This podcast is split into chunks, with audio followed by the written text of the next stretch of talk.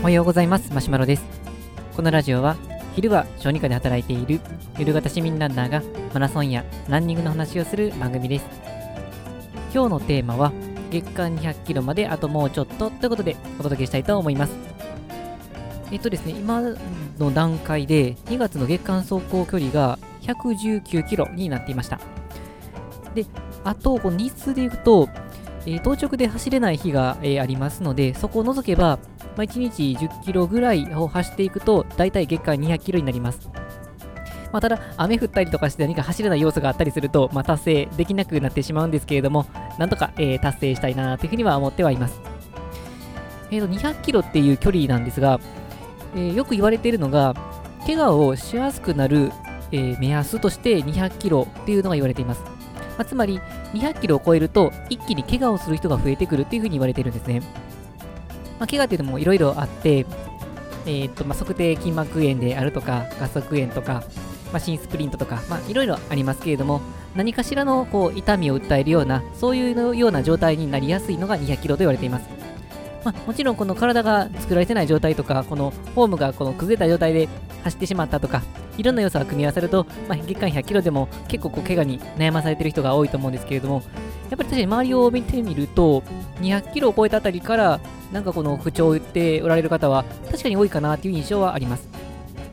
まあ、膝が痛いとか、もう本当にいろんなことで悩まされている方があるんですけれども、まあ、正直言うと、まあ、僕自身も、まあ、先月、えー、悩まされたという状況があります。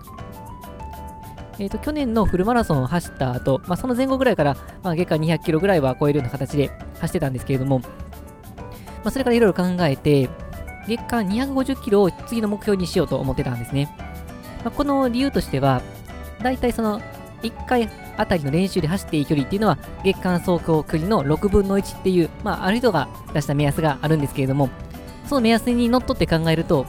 月間250キロを安定して走ることができていれば、えー、250キロの6分の1が大体フルマラソンの40キロぐらいになりますので、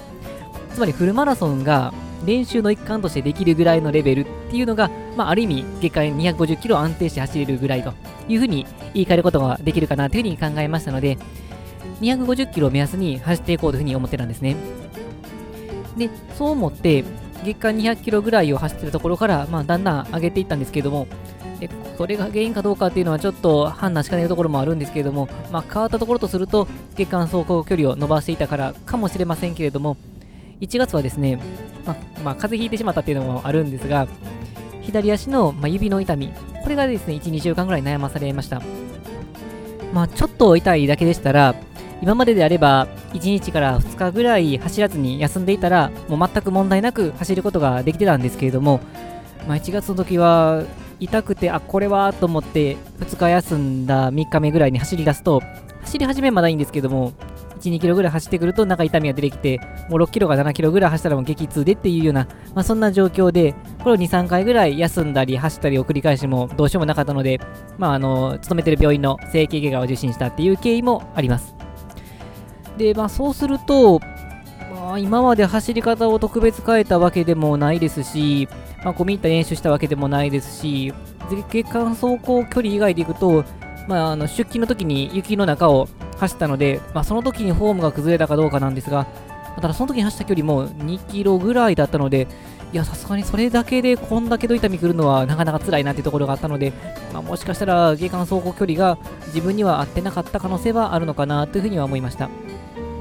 で、実際200キロ、月間200キロっていう怪我をしやすくなるっていうところの節目ではありましたので、まあ、もしそうであれば、月間200キロ超えての練習っていうのは、まあ、ちょっと慎重になっていく必要があるのかなというふうに思っています。ただ、やっぱりある程度の距離を踏まないと、フルマラソンでのあの記録を出しにくいというところもあるので、まあ、少なくとも月間150キロ、まあ、できた200キロは目指して、で体がうまく作られて、200キロを超えても大丈夫なフォームであるとか、ケアとかができるようであれば、250キロを目指していきたいなとは思ってはいます。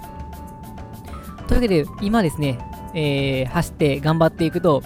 2月っていう、まあ、1年の中で一番日数が少ない2月でありながら、月間200キロを、まあ、達成できそうですので、まあ、ここはちょっと頑張ってみようかなとは思います。でただもしですけども、このまま月間200キロちょい超えっていうのを続けていって、やっぱりこの足の痛みっていうのに悩ませる状況があった場合は、ちょっと視点を切り替えて、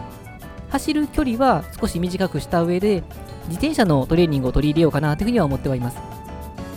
あ、これは前々から思ってたところではあるんですけども、まあ、以前に読んだ本の中で、まあ、特に故障をしないための、まあ、練習プランっていうもので、自転車の、えー、効能を上げている、そういう本があったんですね。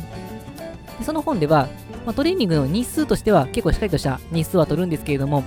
自転車による練習を取り入れることによって、まあ、自転車で心臓とか肺の機能をしっかりと鍛えつつ、